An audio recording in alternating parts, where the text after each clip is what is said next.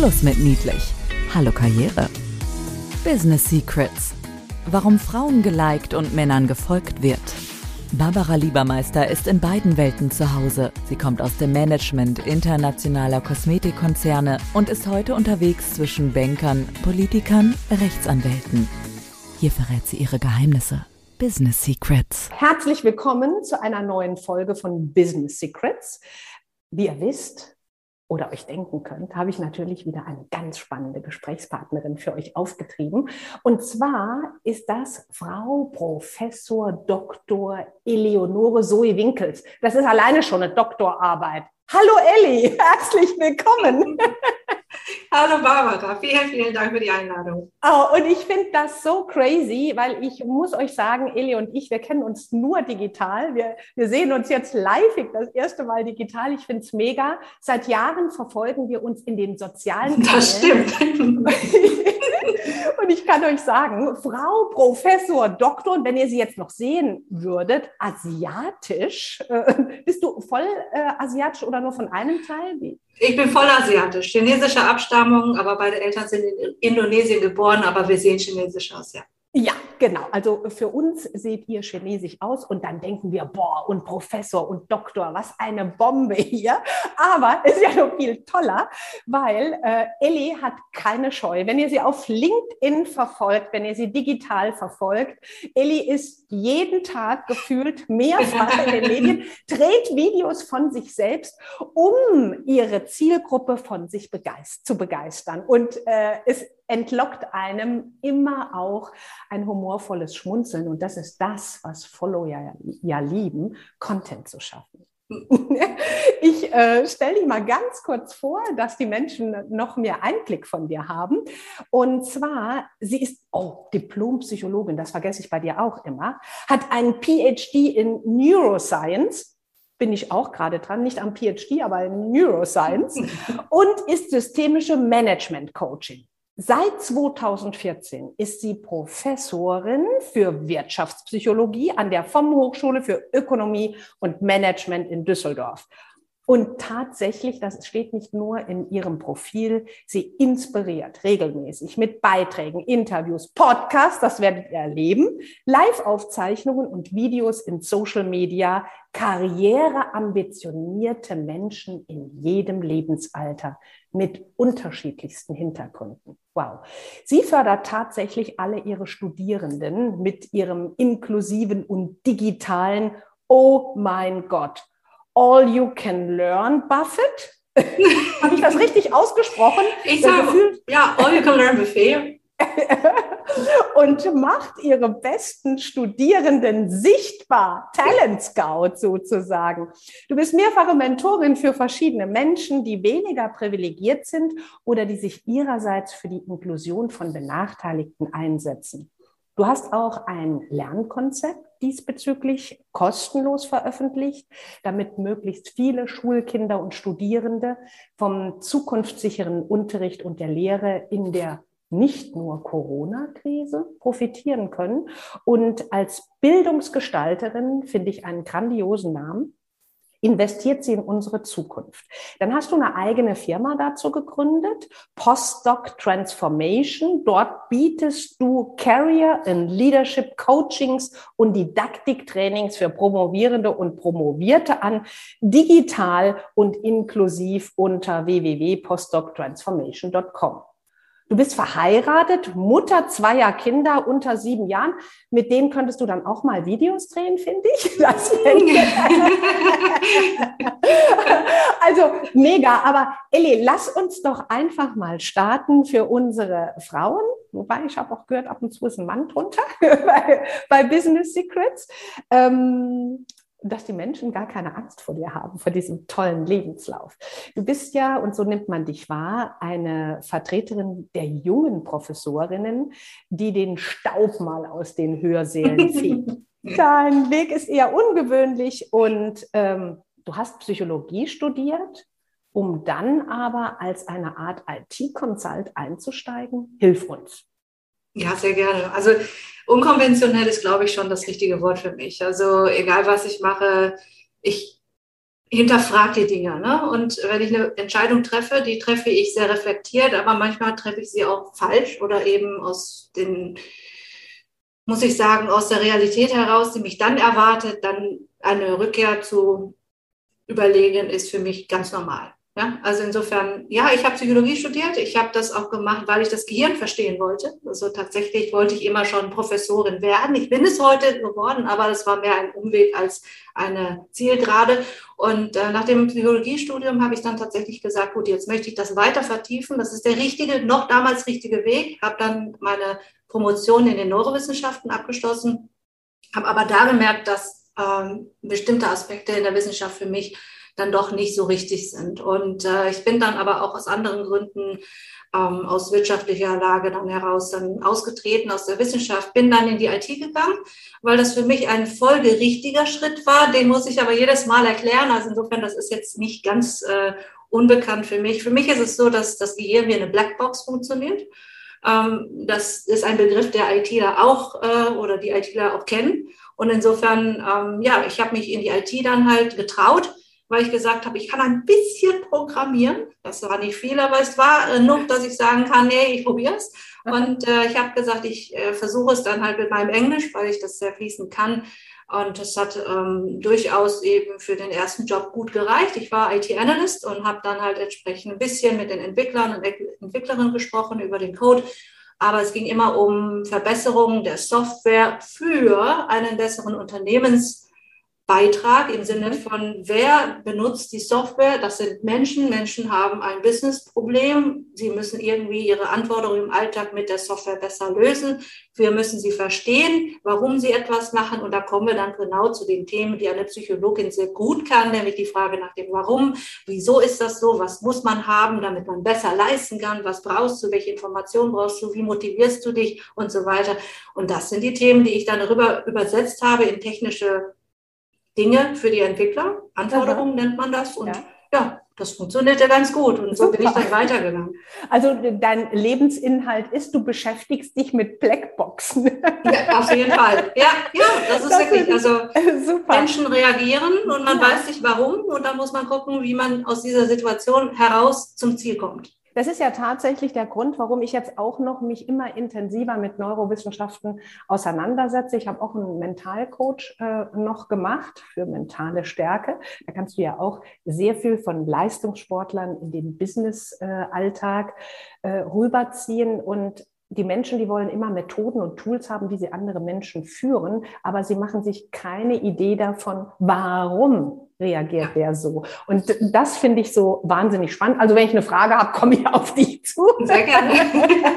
Super. Jetzt ist das ja auch so hm, mit dem IT und dann Frau. Jetzt könnte man sagen, oh, den Asiatinnen trauen wir das zu. Das sind ja so die ganzen wie wir hm, psychologisch versierte sagen, Bias, ja, also die Voreingenommenheit. Mhm. Hast du denn damit irgendwann mal zu kämpfen gehabt, dass du da in die IT reingegangen bist und bist Frau? Ja, natürlich ist es so, dass in der IT-Branche mehrheitlich Männer unterwegs sind. Mhm. Und natürlich ist es so, dass da auch nicht so viele Psychologinnen unterwegs sind. Ja? Ähm, und ähm, Doktortitel kann man jetzt äh, in den, und also weiter unten bei den Sachbearbeitern und Sachbearbeitern auch eher weniger finden. Also insofern ist mir die Ausgangslage schon klar, dass ich eben anders wirke, als Exotin wahrgenommen werde in vielerlei Hinsicht. Auf der anderen Seite wiederum ähm, hab, war ich ja ganz klar auch bei mir und zu sagen, ich kann zwar ein bisschen programmieren und das ist nicht nur äh, bescheiden, das ist wirklich bescheiden, ne? das ist mhm. wirklich wenig, mhm. aber mir war das bewusst und ich habe gesagt, ich, ich starte als Underdog. Ja, ich, ich bin ein bunter Hund, man sieht das, man, ne, ich bin klar. definitiv anders, aber ähm, das ist meine Stärke. Mhm. Und wenn man diese Stärke halt entsprechend nach vorne trägt und sagt, guck mal, ich, ich bin anders als ihr, ich kann das nicht, hilf mir. Ich brauche deine Unterstützung, ich kann es nicht alleine. Und dieses Buddy-Prinzip, das habe ich immer überall forciert. Und ähm, mein bester Kollege war tatsächlich ein ITler, der gesagt hat, ey, ich kann super cool hier was ne, in die Tasten hauen, aber ich kann mit den Leuten nicht. Ich ja. kann keine E-Mails für die schreiben. Ich kann denen nicht antworten. Die nervt mich einfach nur. Und wenn die mich was fragen, antworte ich und die, ich sehe schon, dass sie es nicht verstanden haben. Und kannst du mir, kannst du das übernehmen? Und so haben wir dann unsere Stärken und Schwächen jeweils ausgeglichen. Und ich glaube, dass wenn man halt eben ganz klar weiß, was man kann und was man nicht kann, eben mit dieser Stärke oder mit dieser, mit dieser Einstellung sehr schnell auch Leute für sich gewinnen kann. Aber das finde ich. Alleine funktioniert es nicht. Das finde ich großartig. Da waren jetzt ganz viele Business Secrets schon drin. Machen wir mal den ersten draus. Psst, Business Secrets. Deine Schwächen in deine Stärken umzuwandeln. Wir können direkt einen zweiten dran setzen. Zu deinen Schwächen stehen und Menschen um Unterstützung bitten. Psst. Business Secrets. Typisch Frau? Ich habe da schon mit vielen Frauen zu gesprochen. Wie empfindest du das, dass Frauen im Allgemeinen mehr Schwierigkeiten haben, andere um Unterstützung zu bitten, weil sie denken, sie müssten sich selber beweisen? Was ist deine Meinung dazu in deinem Ich denke schon. Also ich habe jedes Semester ja neue Studierenden, so wie heute auch in der Vorlesung gehabt. Und ähm, ich sehe sehr viel eher Jungs, die eben einfach mal was sagen und auch dazu stehen, dass sie ein bisschen chaotisch sind, nicht so strukturiert sind und das ist völlig okay. Ja, ähm, die meisten Frauen, die sich dann zu Wort melden, da kommt dann halt, ich bin strukturiert, ich mache, ich, ich achte darauf und ich bereite mich vor. Ob das jetzt noch ist, so, ich möchte jetzt der Dozentin, ähm, ne, also so, ich möchte jetzt nicht den falschen Eindruck finden und so weiter. Das kann sein, aber das ist so eine Unsicherheit, die eher bei den Frauen ist als bei den Männern. Ne? Also letzten Endes muss man sagen, wenn man eine Führungskraft werden möchte, egal ob männlich oder weiblich, muss man damit klarkommen, das sage ich meinen Studierenden ja auch immer, ihr müsst damit klarkommen, dass ihr einfach irgendwann mal nicht mehr alles wisst. Ihr könnt statistisch gar nicht alles wissen, was andere vor euch, unter euch, mit euch, durch euch mehr wissen können von diesem Gedanken müssen wir verabschieden. Und dann ist das die Eröffnung für, dann kannst du doch andere glänzen lassen. Wunderbar, sehr schön. Nächstes Business Secret. Psst, Business Secrets. Andere glänzen lassen, indem man um Unterstützung bittet. Großartig. Ja, du unterstützt deine Studentinnen ja auf eine sehr unkonventionelle Art und bist sehr transparent. Wie kommt das denn an? Ich hoffe mir natürlich, dass das für die meisten Studierenden ein Beispiel sein kann, dass sie eben auch zu ihren Stärken und Schwächen stehen können. Ja, also ich habe meinen Instagram-Account, der für die, nur für die Studierenden ist. Und ich habe da eben stehen, so sinngemäß ist mein Sandkasten. Ne? Also ihr lernt mich kennen in einer Rolle als Professorin für Sie, da wo ich halt abhängig, wo eine Abhängigkeit ist. Ne? Ich benote Sie, ich gebe Ihnen vor, was Sie lernen sollen. Das ist natürlich ein anderes Hierarchielevel. Auf der anderen Seite wiederum möchte ich Augenhöhe ermöglichen. Ich möchte, dass meine Studierenden zum Ende des Studiums in der Lage sind, halt ihre Positionierung zu finden und auch zu verteidigen.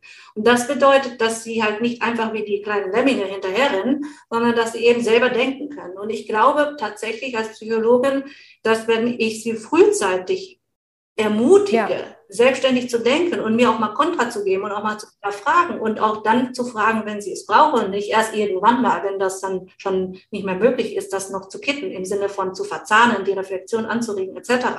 Also wenn es nicht zu spät ist, sondern genau da, wo sie die Hilfe brauchen, mich dann zu fragen und, und, und auch zu sagen, hey, ich habe das nicht verstanden, vor allen Leuten. Ich glaube, das ist der einzige Weg eben, dann ihnen mhm. zu zeigen, in Instagram beispielsweise, ich bin nahbar, ich mache Fehler und ich habe kein Problem damit, nicht perfekt zu sein.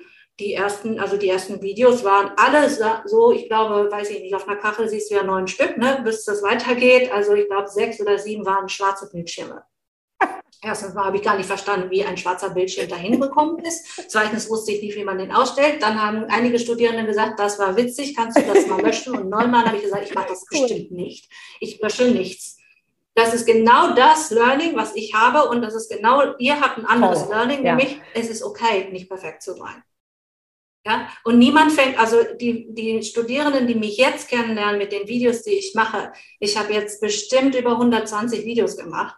Und die Erfahrung, die ich jetzt gesammelt habe, mhm. die hilft mir, die Videos so zu machen, wie ich sie heute mache. Aber ich habe klein angefangen. Und das Schöne ist, finde ich, jetzt in der Corona-Krise, jeder hat ja die, die Chance, in der Corona-Krise etwas zu erlernen. Und ich wollte meinen Studierenden eben zeigen, wir bleiben auch nicht stehen, wir Lehrenden, wir müssen uns weiterentwickeln. Es ist eine Kommunikationsart, die mir hilft, meine, mich in meine Studierenden hineinzuversetzen. Ja. Nachdem ich mich mit TikTok und Reels und so auseinandergesetzt habe, habe ich gedacht, mein Gott, müssen meine Studierenden einschlafen, wenn sie meine Vorlesung hören. Super. Ja, also, ich, war ja, ich war ja geschockt. Selbstkritik, ja, sehr absolut, schön. Ja, also absolut. Auf der anderen Seite ist es besteht ein Unterschied zwischen Content A und Content B. Man kann nicht alles in 30 Sekunden erklären und so weiter. Aber ich meine ehrlich, man muss auch mal überlegen, wer ist die Zielgruppe, ja? Und wenn wir hier von Kommunikation sprechen, dann ist also im Marketing wenn meine Studierenden ins Marketing wollen, dann müssen sie doch auch, muss ich doch genauso in der Lage sein, meine Zielgruppe zu verstehen. Was wollen sie? Wie kann ich sie attrahieren? Dass nicht alles immer in Reels passiert, ist auch klar. Auch klar. Aber zumindest, zumindest, ja. dass man eben nahbar ist, zeigt und, und uns auch sieht, ey, ich gebe mir Mühe. Okay. Ja, und eben ja. zu zeigen, ich, ich bild, ich baue eine Brücke, kommt, wer kommt mit? Mhm. Das ist bestimmt spannender, als wenn man irgendwie eine langweilige Vorlesung hat. Finde ich ihn super. Psst, Business Secrets. Ich baue eine Brücke, wer kommt mit? Keine Angst vor Fehlern haben, zu seinen Fehlern stehen, das macht einen nahbar. Ja, äh, liebe Ellie, du nennst dich selber Heldenmacher. Wie machst du das? Ja, da, damals habe ich das noch nicht so gegendert. Also heute sag, würde ich sagen, tatsächlich Helden und Heldinnen machen. Heldinnen. Ja? Aber ja, klar, tatsächlich, ich habe es damals geschrieben, ja. das war mein Spruch für die Bewerbung zur Professur. Also tatsächlich, ich, hab, ähm, ich bin da auch schon unkonventionell aufgetreten, habe gesagt, ich trete mit diesem, mit diesem Spruch auf und habe gesagt, ich, ich sehe mich als eine Person, die sehr gut andere dazu befähigen kann, vorne zu stehen. Das war meine Rolle als Unternehmensberaterin auch. Also ich meine, ich war ja bei einer Unternehmensberatung, die sehr viel Geld bekommt dafür, dass die Unternehmensberatung da irgendwo reingehen und dann halt den Kunden, die Kundin dann halt gut aussehen lässt. Also ich muss führen mhm. können, aber ich muss auch in der Lage sein, mein Ego rauszunehmen und zu sagen, was braucht er oder sie, die ich vorne hier eben nach vorne bringen soll. Und das bedeutet, er kann nicht meine Schuhe tragen, Sie kann nicht das machen, was ich tue, sondern ich muss mich in ihre Situation hineinversetzen und ich muss ihre Stärken sie so erkennen lassen, dass sie ihre Stärken oder er, er seine Stärken halt auch nach vorne bringen möchte und auch kann. Mhm. Diese verschiedenen Prozesse. Ja, und das ist dann halt, man wird, man wird Held oder Heldin seiner eigenen, seines, ihrer eigenen Geschichte. Ja, das finde ich, finde ich eine sehr schöne Klammer an dieser Frage. Ich habe direkt die nächste. Das spricht wahrscheinlich so eher deinen Neuroscience-Background an, ähm, was ja sich die Frauen, gerade auch Frauen in Führungspositionen, wenn die regelmäßig mit Männern aneinander, äh, ja, wie sagt man, anecken in gewissen Situationen. Funktionieren Frauenhirne denn eigentlich anders als die von Männern? Das ist eine Frage, die, glaube ich, äh, alle Neurowissenschaftler und Neurowissenschaftlerinnen irgendwann mal bekommen. Also man mhm. kann halt, man muss unterscheiden zwischen strukturell und funktionell. Ja, also strukturell unterscheiden sich die männlichen und weiblichen Gehirne nicht so sehr, wenn man halt berücksichtigt, Relation Gehirnmasse zu Körpergröße und so weiter und so fort. Ja, ähm, die Areale, die wir haben, unterscheiden sich auch nicht großartig. Ja, also so, dass wir sagen können, wenn wir Studien hatten, in denen wir tatsächlich anhand einer zu sehr kleinen Stichprobe Unterschiede gesehen haben, mussten wir sie Jahre später wissenschaftlich einkassieren, weil wir größere Stichproben gemacht haben, andere mhm. Sachen betrachtet haben und so weiter und so fort. Ja, also das ist relativ gesichert, dass äh, unter den Männern und den Frauen eine Normalverteilungskurve ist und die ist relativ nah beieinander, sodass man wirklich davon keinen Unterschieden reden kann. Okay. Hormonell ist das eine andere Geschichte. Die Frage ist, hat das einen großen Unterschied mhm. auf das Gehirn rückwirkend, die Rückkopplung und so weiter? Funktionsweise. Ne? Also mhm. das, das, äh, und das ist ja durchaus ein Teil des Gehirns, was halt die Hormone steuert und so weiter. Also da können wir dann über Funktionen sprechen. Aber trotzdem, diese Unterschiede, die da sind, sind wiederum nicht so groß wie die Unterschiede zwischen, ich habe aus, Vielfalt ist ja ein wichtiges Thema, ne? Ähm, wenn jemand halt aufgewachsen ist in einer privilegierten Situation mit einem Elternhaus, was einen gefördert hat und so weiter, dann sind das viel größere Klar. Hebel mhm. für eine verbesserte mhm. Ausgangslage in Richtung Zukunftsgestaltung und so weiter als männlich-weiblich. Ja, also unsere Erziehung, unser soziales System, wie wir aufgewachsen sind, wie wir gefördert werden und so weiter und über die Jahre. Und ne, also das sind viel größere Impacts, also wie man so möchte, Gestaltungseinflüsse als äh, der Unterschied zwischen Mann und Frau. Okay, aber da könnte man natürlich in dem Zusammenhang sagen, wenn Vater und Mutter immer dem Mädchen die Puppe geben und dem Jungen ja, den Kranwagen, dann prägst du ja schon gewisse äh, ja, Branchen. Definitiv. Ja, also Erziehung ist der erste Weg für eine erfolgreiche Karriere. Okay. Also ich habe eine große Tochter, ich habe einen kleinen Sohn. Also in der Konstellation ist das für mich auch sehr spannend. Ne? Also ich als Emanzipierte möchte ich natürlich, dass meine Tochter halt ihren Weg geht. Und ich finde es schön, dass mein Sohn halt auch lernt, äh, mit einer starken Frau, also mit einer starken Schwester halt ähm, umzugehen. Ja? Ähm, und trotzdem ist es halt, äh, wir als kleine Familie haben einen, einen anderen Erfahrungsschatz. Ich habe die Kinder halt relativ neutral erzogen und trotzdem sind sie halt, sobald sie mit anderen Kindern in Berührung gekommen sind, das andere Denken mitbekommen haben, typisch in dem Sinne äh, haben sie sich halt auch in Richtung Puppen und in Richtung Autos orientiert. Jetzt könnte dreimal raten, wer welche. Interessen mhm. hat. Was gibst du denn deinen Kindern so mit auf den Weg? Was sind denn, äh, wenn du sagst, ich versuche die neutral zu halten oder wenn jetzt auch viele Mütter zuhören, äh, die kleine Kinder erziehen, sagen, Mensch, da ist was dran, da soll ich bei mir mal noch mal hingucken. Was gibst du denen mit auf den Weg? Gibt es da so eine Art Tool, Anleitung oder Hilfestellung? Also ich gebe beiden Kindern mit, du kannst alles werden und alles sein. Ja? Also du kannst alles, du kannst alles lernen. Also beide mhm. Kinder haben ihre Schwächen und Stärken und trotzdem mhm. ähm, sage ich immer, wenn sie etwas nicht können, doch, du kannst es lernen, du musst nur wollen. Also ja. setzt sich auseinander damit, weil allein jetzt das, man hat nicht die Exposure dazu, man hat also nicht so sehr oft damit zu tun gehabt. Das bedeutet einfach nur, das ist Neuland und Neuland macht immer automatisch erstmal Angst. Erst das erste genau. Mal das zu machen, das zweite, dritte Mal und dann wird man versierter und dann hat man auch Gefallen daran. Gefallen hat man meistens nicht daran, wenn man nicht so viele Leute sieht, die das machen, vom gleichen Geschlecht beispielsweise oder gleiche Hautfarbe oder gleiches, ich weiß nicht was. Es ist wichtig, mhm. halt erstens mal über soziales Lernen die, die Vorbilder sichtbar zu machen, zu sehen, dass die Vorbilder das können. Ermutigt mich eher damit anzufangen, auch wenn es das erste Mal für mich wäre. Aber nehmen wir mal an, es gibt keine Vorbilder, dann das erste Mal führt man wahrscheinlich zum Scheitern. Wie gesagt, da haben wir ja diese Fehlertoleranz, die ich meinen Kindern definitiv beibringe, eben das auszuprobieren und dann eben nochmal zu reflektieren, was genau hat dich denn da beängstigt? Sofern sie jetzt schon sprechen können. Ne? Also ich meine, wir reden mit meinen Kindern Klar. von sieben und ähm, vier Jahren. Ja, also ja. da ist das natürlich nonverbal, aber eben die Ermutigung, Neues auszuprobieren und, und auch Dinge zu probieren, die, die spontan nicht gewählt worden sind. Sei es, weil man eben mhm. also die Gedanken hat, das wäre ja nichts für mich. Mhm. Du hast das vorhin schon angedeutet, wie Frauen aus deiner Sicht bei deinen Studentinnen funktionieren im Verhältnis zu Männern. Die Männer trauen sich eher was ähm, ohne zu überlegen, ob das jetzt perfekt ist. Wie ist das denn in deiner praktischen Erfahrung im Business zutage, äh, zutage gekommen? Hast du da auch gedacht, Mensch, im Allgemeinen sind die Frauen, im Allgemeinen, klar, ähm, immer zurückhaltender oder defensiver als die Männer? Ist das ein Persönlichkeitsmerkmal? Und was kannst du da Frauen für weibliche Führungskräfte mit auf den Weg gehen, geben, wenn dem so ist, wie sie das sich vereinfachen können. Schluss mit Psst.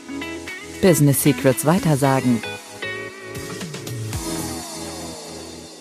Also ich war ja immer in der IT unterwegs oder auch im Unter also Consulting-Bereich unterwegs. Und das ist halt, wie gesagt, eher Männer dominiert. Wenn man als Frau da reingeht und dann halt längere Zeit auch dort weiterhin bleibt, dann ist das, ähm, dann ist das so Henne-Ei-Problem ne? oder eben Henne-Ei-Logik.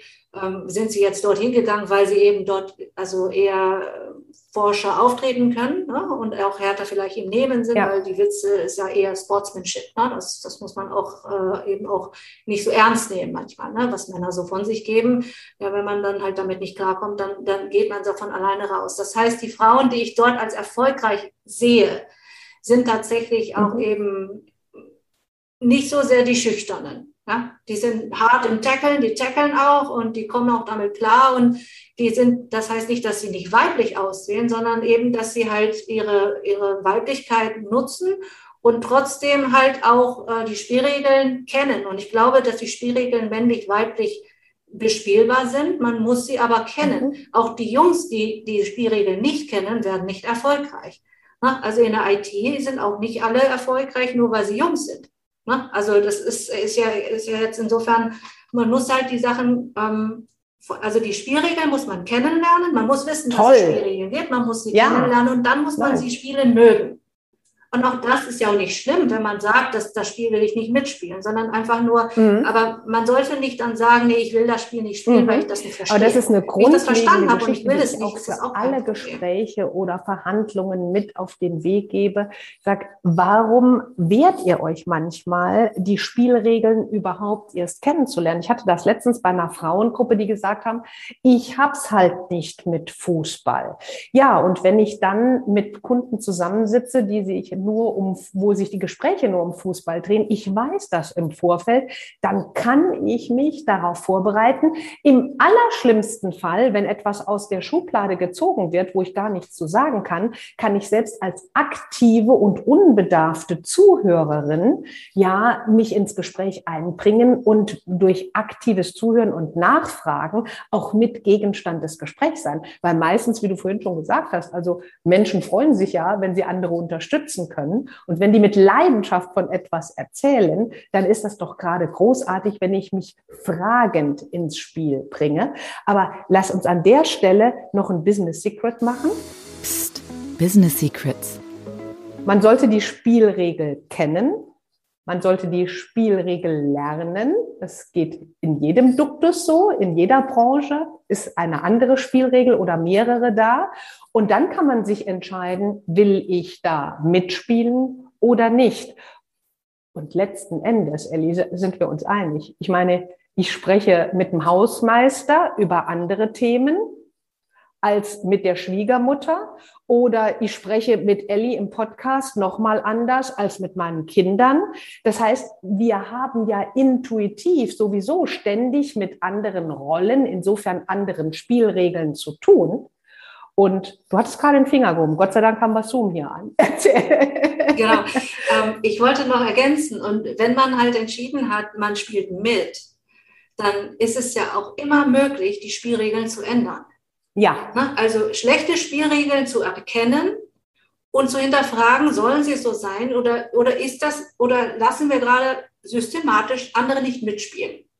Super. Ja. Und dann überlegen, wie kann ja. ich sie ändern, sodass wir andere Mitspieler mitbekommen. Das ist so diese mhm. klassische Diversity-Diskussion. Und das andere ist, was ich meinen Studierenden auch mitbringe, muss ich ganz ehrlich sagen, ich bin jetzt 40 Jahre alt. Ja? Also ich glaube, dass ich schon sehr, sehr mich behaupten kann. Und ich glaube auch, dass ich ein sehr hartes Fell habe. Aber ich weiß nicht, ob alle diese Kraft haben. Und ich weiß auch nicht, ob das so sinnvoll ist, dass wir alle versuchen, da irgendwie durchzukommen. Ich bin mittlerweile so weit, dass ich meinen Studierenden sage, lernt diese Spielregeln kennen, das, was wir gerade besprochen haben, und dann entscheidet ihr euch, spielt ihr da mit oder nicht. Aber ja, ihr könnt dann Super, euer eigenes Spielfeld aufmachen ja. und dann sagen, ich ja. mache ein Startup, ich mache was anderes, ich schließe mich ja. einer anderen, aber ihr habt dann auf jeden Fall Spielerfahrung. Weil ihr könnt ein Spiel nicht gewinnen, wenn ihr keine Erfahrung vorher mitgemacht habt, als entweder Mitspieler, Most Valuable Player, whatever. Aber nur vom Spielfeld aus das zu kommentieren und zu sagen, das ist mir zu doof, wird euch nicht weiterhelfen. Ihr müsst mitspielen, ihr müsst mittrainieren, ihr müsst gucken, wie der Erfolg sich anfühlt und dann könnt ihr euer Spiel machen großartiges Schlusswort an der Stelle für unsere interessierten Hörerinnen und Hörer zu Business Secrets.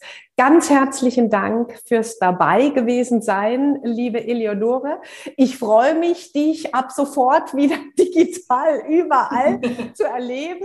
Äh, herzlichen Dank auch unseren Hörerinnen und Hörer, die heute dabei waren, äh, unter dem Namen äh, Professor Dr. Eleonore Zoe Winkels findet ihr sie überall im Netz, wenn ihr Bedarf habt, wenn ihr noch Postdoc hier Ambitionen habt. Und wir freuen uns, dass ihr dabei wart und wenn ihr das nächste Mal wieder dabei seid und Anregungen gerne immer unter b.liebermeister.ifidz.de.